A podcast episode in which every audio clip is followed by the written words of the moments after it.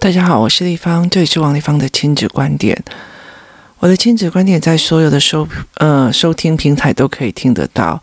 那如果你有任何的意见，或者是我在节目中所谈到的一些地方，或是影片，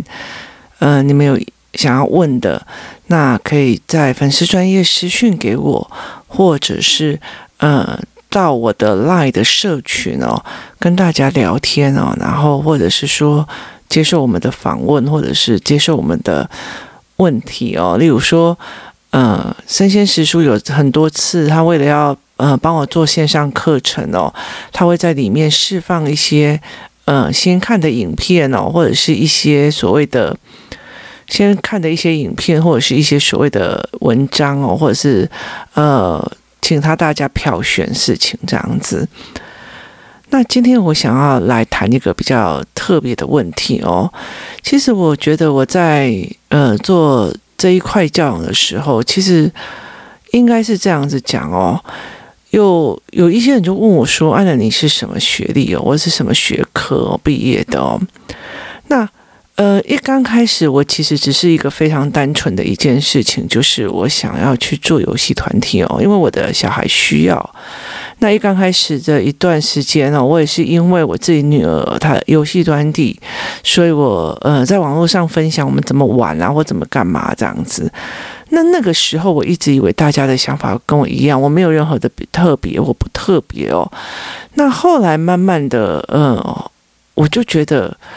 奇怪，为什么你们不做？因为我觉得大家都会做，只是他们不愿意做，所以我其实对父母会蛮多的怨。那接下来就会变成另外一个地方。后来到最后，因为我可能在网络上写，呃，之前那些团体哦，就后来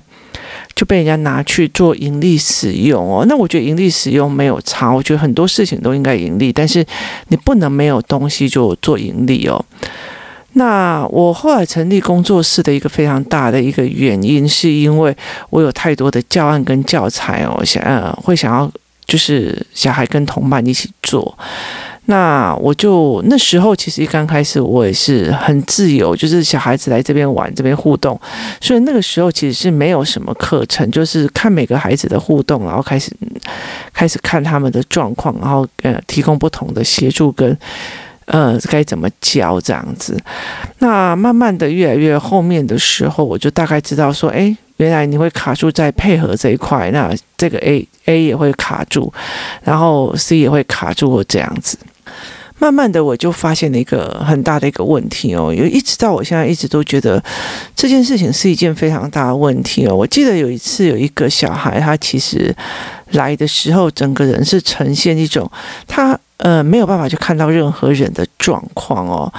那那个时候，我那时候他在因为。整个环境里面有非常多的孩子跟玩具哦。那正常的孩子一进来的时候，他其实会跟很多的看别人在玩什么玩具，会想要去跟人家玩哦。那这个孩子他好像就活在一个很大的平行时空里面。那那个时候我就想说，这个孩子完全没有办法听到别人在说话，他自己活在自己的世界里哦。那其实妈妈对我的质疑就是说，那你是学什么的哦？因为后来其实他自己也看错，他自己告诉我说，嗯，这个孩子他是有自闭症这样。那我其实没有，呃，我只是觉得说这个孩子他完全没有看到其他的孩子哦。那我也觉得后来到很后面的一个问题在于是，我其实觉得很多人把教养看得太简单了。为什么会这样子讲哦？其实，嗯，好了，那如果我今天有一个教育学程或者是教育课，那时候其实我觉得我也可以去学或干嘛。可是我后来会发现，很多的呃人，他们拥有的某一部分的专业，他非常容易去把孩子安上一个病名或者是一个状况名哦。那呃，去安上那个名之后，例如说啊，一个一个他就是笨，或者是他就是自闭，他就是会怎么样，他。觉得好像安上这个名之后哦，你就不需要提供他任何协助，反正他就是一个什么症患的患者，然后一他就是怎样哦，他就是呃情绪失调，所以呃这这中间的你你给他一个病名哦，那就代表还要吃药，然后就代表哦，他没有任何其他可能可以协助的地方哦，就是积累两破病啊，我那能怎样？就是他其实给一个病名让你去呃逃避这样子而已哦，光专注这件事事情哦，还要注意力不集中哦。可是专注，我们呃讲了多少的专注的不专注的原因哦，跟不专注的因素，它其实非常非常多的哦。那你只是觉得说，哎，一直遮没掉，它就是过动，然后就把它喂药哦。其实对我来讲，其实是蛮可惜的一件事情哦。那呃，我曾经我曾经吃过一种过重的药，就是去感冒的时候，像我最近都不太敢乱吃药哦，是因为我其实呃，我曾经吃过过重的药，整件整个人呈现一种呃，整个完全没有办法恍恍惚惚的过程哦。所以其实我觉得。嗯，用药这个部分，我基本上我觉得我不是专业人士，我没有办法评价过多。但是我觉得，如果你呃，例如说，我就觉得这个小孩就是过动，这个他就是他妈妈就不好啊，反正他就是单亲家庭，就代表我觉得这一个人已经被判了一个刑责哦，他没有办法去做其他的可能性。那我觉得我呃。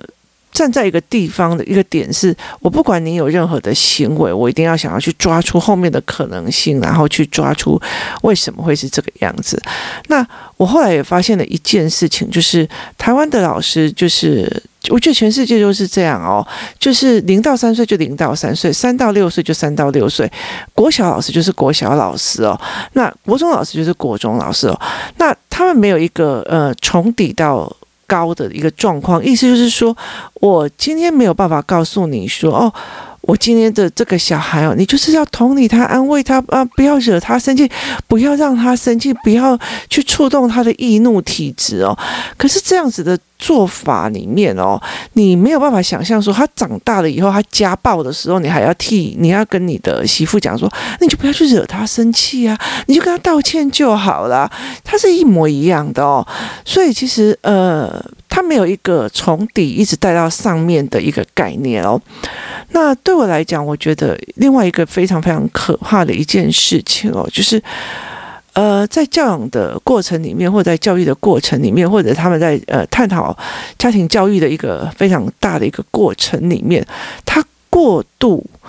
过度简化了教养的状况哦，例如说，哦，有一些有例如有一些派别，你只要不打不骂不威胁不恐吓就好了哦。可是他没有去理解一件事情哦，呃，孩子的状况哦，如果今天他不是我孩子，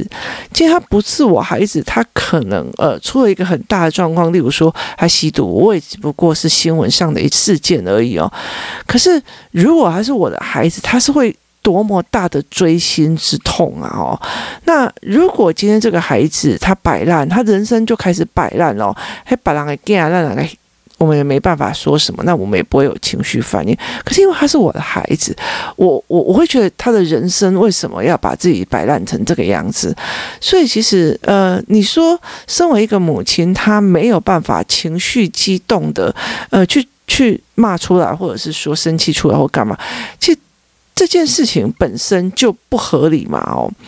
他这件事情本身就不合理，因为妈妈，呃，说一句比较难听的哦，如果我做了什么事情，我妈妈都不在意我，甚至我在苦哦，我我在承受人人跟人之间的事件的苦，或者是我在承受一种所谓的压力，非常大压力哦，那对我妈来讲就是哈。拜托，哎，我想问？就是他把他当成像新闻，呃的人家在讲新闻这样子的一个酸民评论的时候，其实他对我来讲是伤痛的哦。所以很多的时候，我们在相信这件事情哦，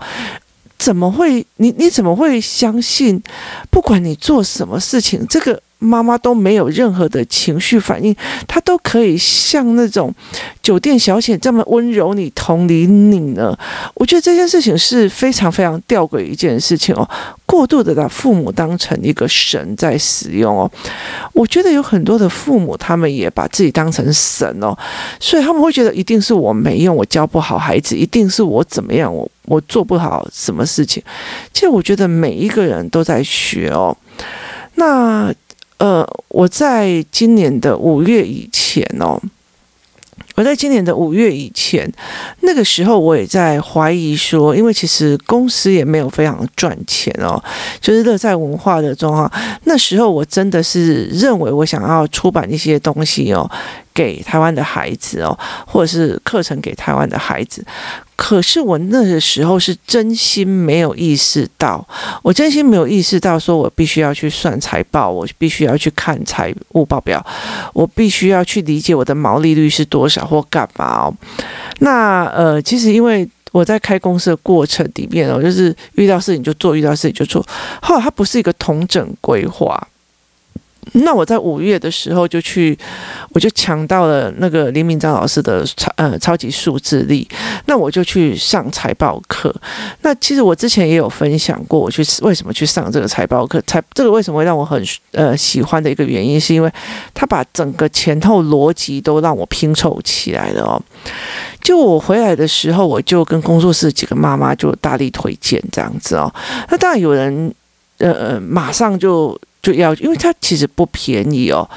呃，老实说，我在呃花这一笔钱的时候，我要刷卡刷下去的时候，我觉得它不便宜哦。可是等我上完课之后，我觉得它过度便宜哦。那我花了将近六万块钱去上了这一个课，然后我回来就跟大家讲，那呃后来在七呃八月十五的这一段时间，因为我那个时候是刚好三级警戒。的快要三级警戒的那个过程，那后来我就跟很多人讲这样子，那结果后来几个妈妈们，我们就去再去，因为我去复训，呃，虽然是你是付一次的钱，但是你可以复训，然后我就他们要再帮我安排一次住宿啊，然后吃饭啊，然后整套课程这样子，那我就觉得，其实我上完第二次之后。哦，因为它是一笔费用，有一次上课一次复训嘛。其实我真心觉得我应该还会再去再付一次钱，然后再去上一次，再上两次课哦，就太有价值了。那呃，后来我觉得那一次去的时候，第二次去复训的时候，我听到的状况就是我。可以专注的部分跟第一次是不太一样，所以我又吸收到到非常多的东西哦。可是这整件事情让我觉得最呃好玩的一件事情是在，我当初为什么去呃介绍这几个妈妈去哦。那有些妈妈其实是她自己本身是创业者，那有些妈妈是呃她。自己本身有需要要这一块哦，那后来到最后，其中有一个妈妈，她呃报自己报名了以后，因为她听我讲嘛，她帮我报名了，她报名了以后又帮她自己的老公报名。我说你真的很敢，就是这么样的贵的费用，你一次就让你跟你老公一起买这样子哦。那他说值得的课，他就会想要去上这样。那上完之后呢，呃。我觉得我在他们的回馈里面，其实跟我五月去上的那个课是一模一样的。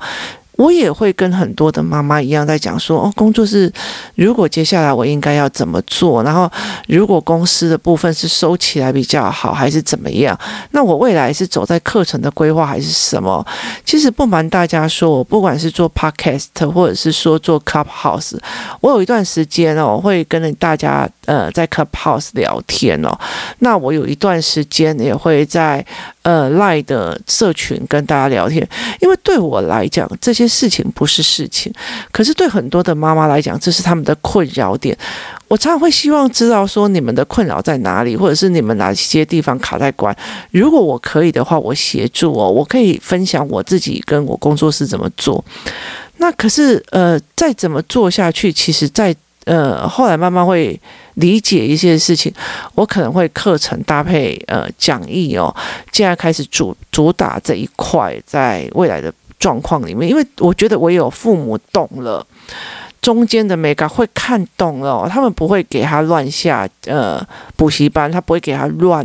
给这些孩子不不该给的压力，或是呃不该给的呃期望，甚至是责骂，他比较能够站在一个比较。呃，协助孩子破关的角度去做这件事情，去协助自己的孩子哦。所以其实我就有点想要做，呃，我后来就开始在经由跟大家呃分享的过程来去做这一块哦。那我为什么呃谈到这里的一个非常大的一个原因哦，就是在我们在看很多亲子教养书的过程里面哦，他就告诉啊，你就要温柔啊，你就要同理啊，甚至他有所谓的话术哦，你应该要讲什么话或做什么东西，去让这个孩子觉得感觉很好，feeling good 这样子哦，那。呃，你会用这样子的方式，然后来去带你自己的孩子或状况哦。那呃，可是我觉得亲子教养没有那么的简单哦。我今天要讲一件事情哦，就是如果你今天在公司里面哦，然后你今天被骂了，甚至你掉了一个非常非常大的单子哦，那你回来可以顺便转变成一个。呃，完全没有情绪，然后还要去处理别人情绪的妈妈，我真心觉得这个东西其实不太符合正常人类哦，那不是一个正常人类的状况哦。那可是我觉得很多的教养书或者很多的教育书，过度的将父母的状况哦呈现的一种哦，它好像只有呃。单一的面向，它只有只剩妈妈这个价值哦。那个呃，这个东西，这句话不是在于是说，好像你只考虑到孩子，我觉得只考虑到孩子这件无可厚非，因为你毕竟是一个呃父母的哦。可是我觉得它有一个非常非常一个重大的点哦，它在于是呃所有的亲子教养里面，它不统整规划哦。例如说，我五月去上完那个课以后，我整个心安定很多。我至至少少会知道说，呃，如果我接下来怎么走，我要去怎么看毛利率，我也知道说。就算我没有开公司，我还有什么方式可以去做经营？甚至我如果要回去接呃其他的产业的时候，我其实有一个稳定的心，因为我会呃看懂财报，我会看懂说我的呃毛利率怎么算或干嘛，我不会做心生诶，你听我意思吗？那我甚至有办法看呃主要的财报，然后去觉得说我应该怎么投资或怎么做定期定额或干嘛，就是。这个东西是让你心定的一个过程哦。那后来第二次很多的妈妈去的时候，其实我那时候就就是我们就一桌嘛，他就是有分组，然后我们就一桌这样。那其实我为什么会呃让他们去有一个很大一个原因呢？有些妈妈要开始出来自立了哦，就是自立门户了。那她可能还要养，是自己要去养家这样子，然后养孩子哦。那呃，财务状况这件事情，知道怎么去运作自己的财务状况，看懂自己的财务财务状况这件事情哦，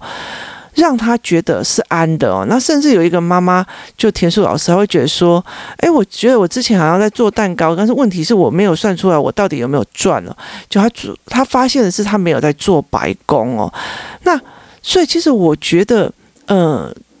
金钱这一部分哦，忽然之间，我忽然发现，那一次我带去的呃四个妈妈里面哦，每一个人都产生了一种，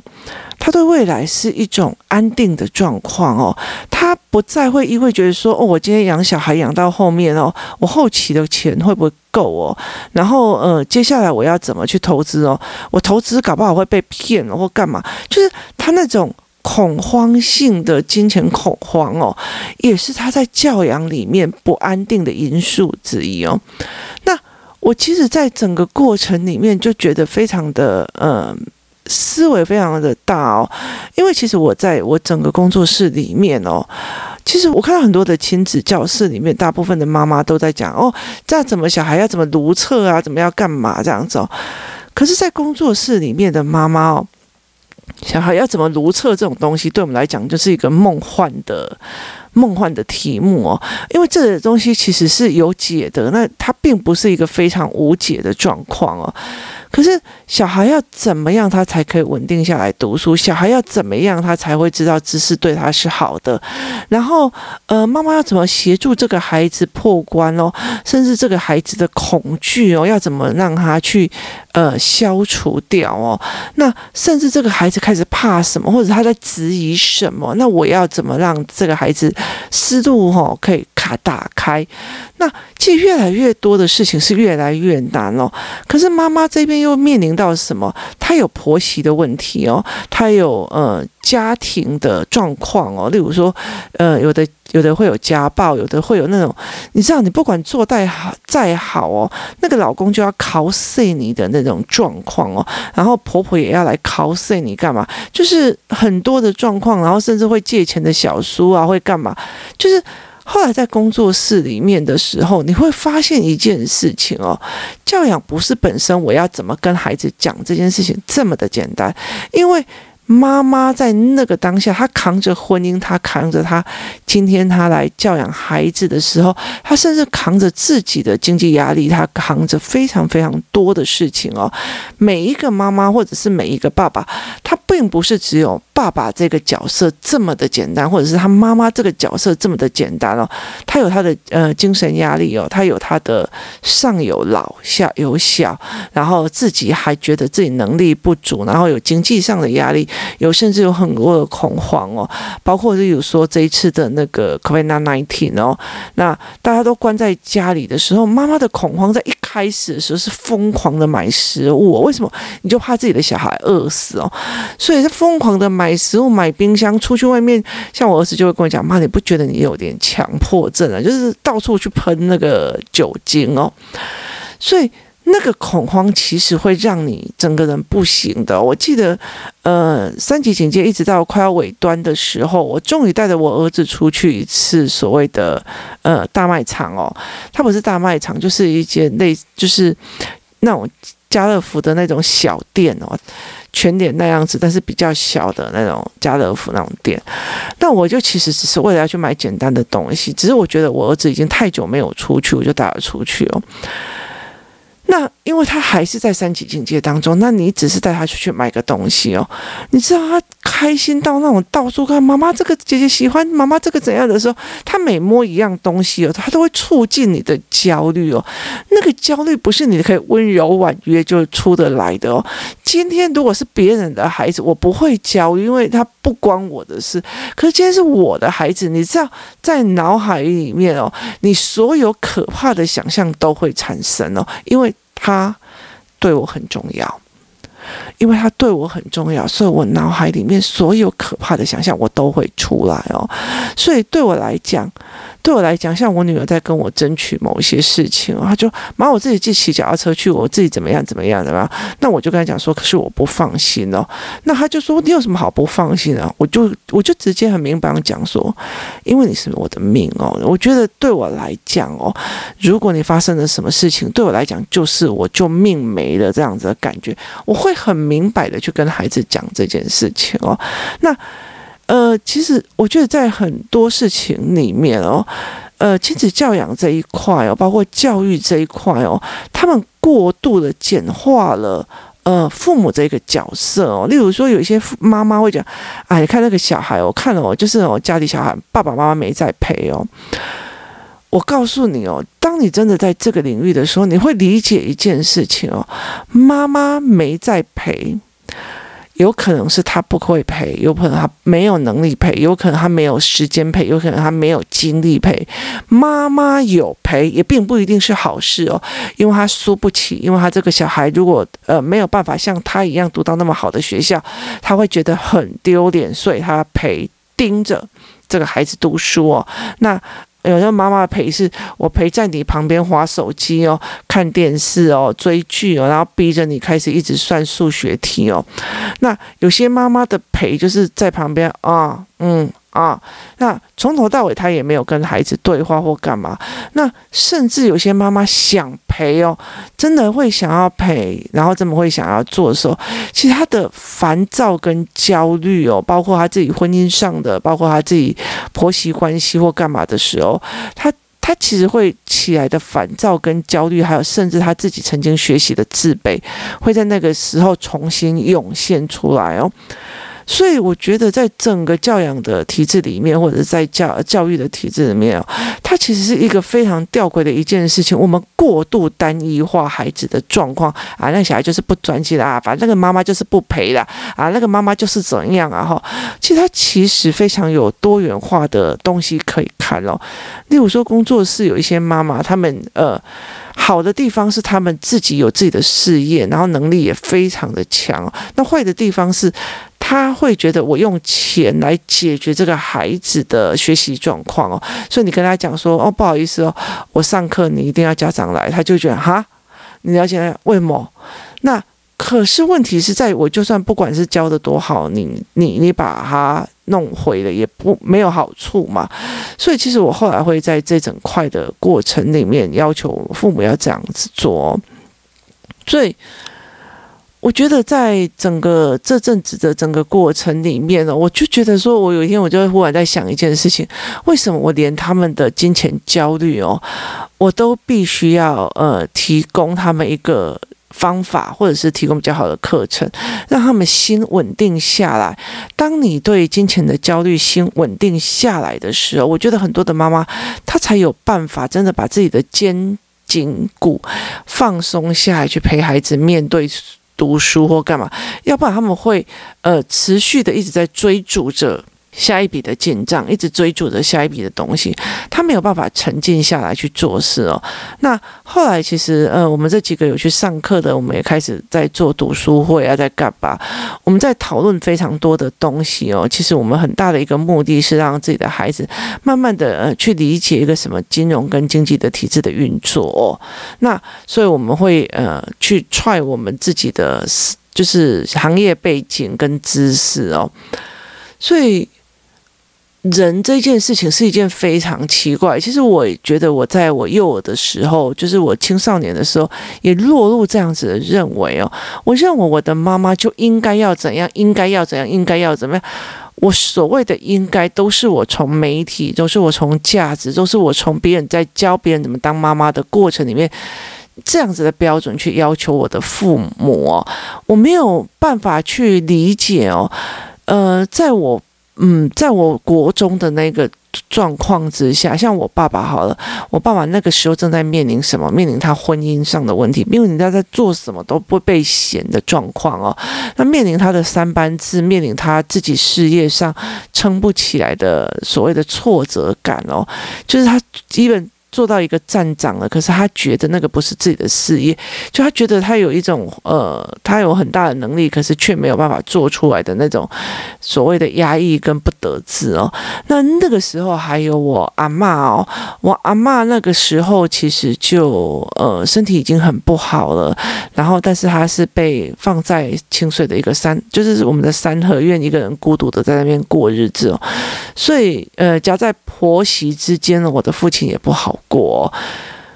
可是那个时候，我认为他就只有是我爸爸，他连爸爸这个角色都做不好，我没有办法去理解他有太多的角色，他有身为男人的角色，他有金钱上的压力，他有呃教养父母的压力，他有呃照养父母的压力，然后他有任何很多很多的事情，他有工作上的压力，然后他有婚姻上的压力哦，他甚至有婚姻而带来。的一些所谓的姻亲的指责跟姻亲的责骂哦，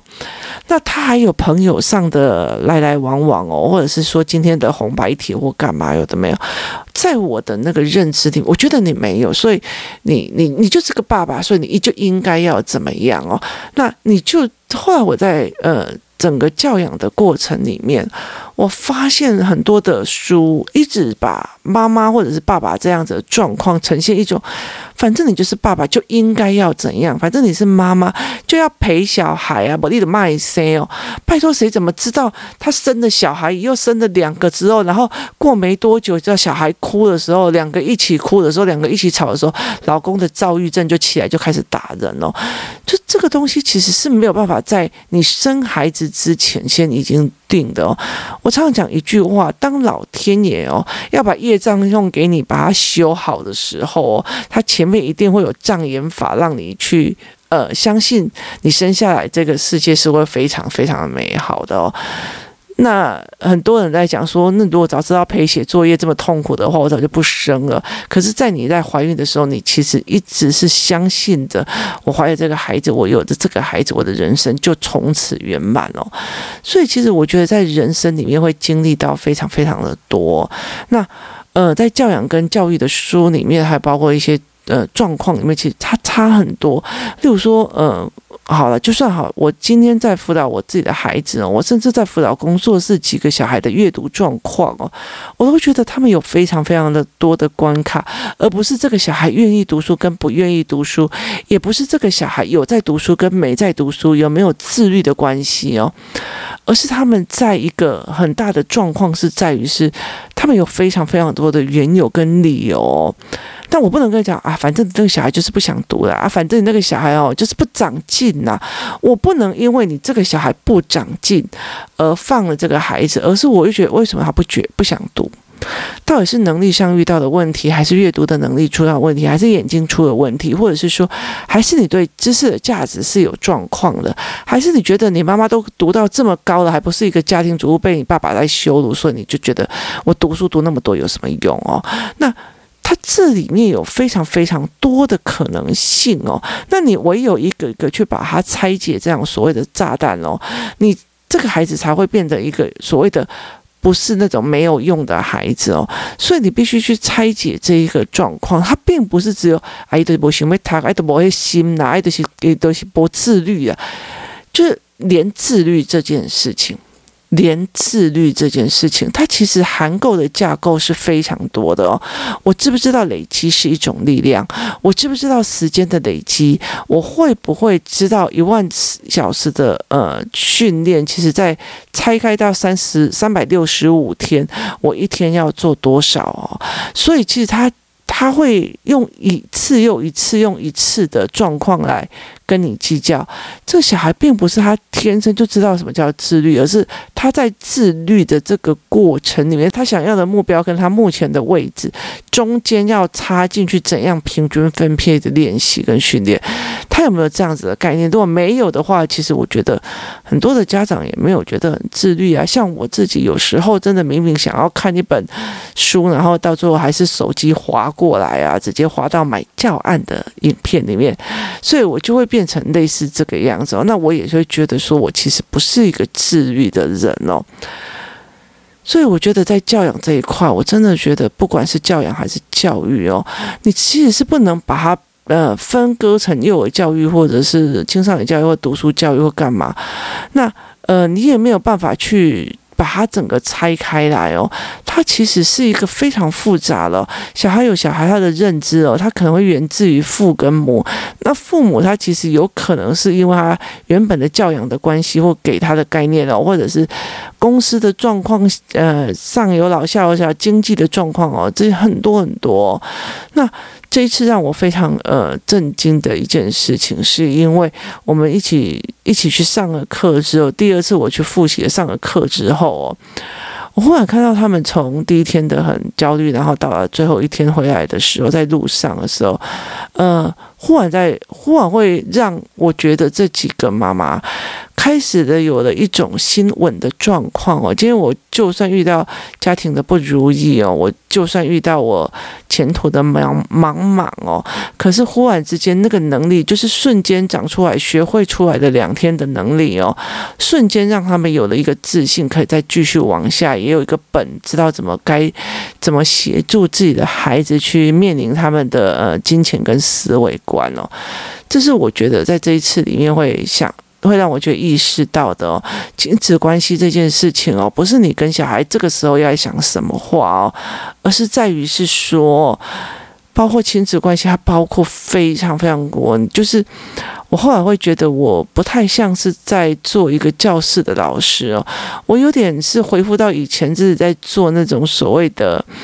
选民服务的时候，你在瞧整家子的事情，整家子的思维，然后你在。暗打那种，呃，人跟人之间的纠纷跟呃爱恨情仇哈，包括他自己的金钱焦虑跟自己的行为模式的探讨哦，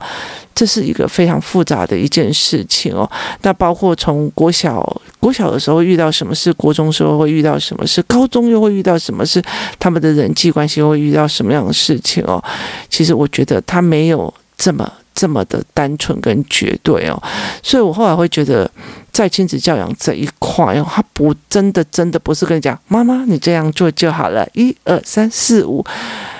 真心觉得想太少。教养这一块哦，每一个人都有除了教养以外，垫在肩上、扛在心上、扎在心里的苦，他必须扛着这些去处理事情哦。甚至，呃，有时候有一些妈妈，她在遇到小孩的状况的时候，她呈现的是一种：我现在该怎么半的恐慌哦，我现在该怎么办？我该怎么救他？我该怎么做？我现在该说怎么话？我会不会说错话，害了我的孩子哦？这件事情是非常非常的让人家觉得疑惑的哦。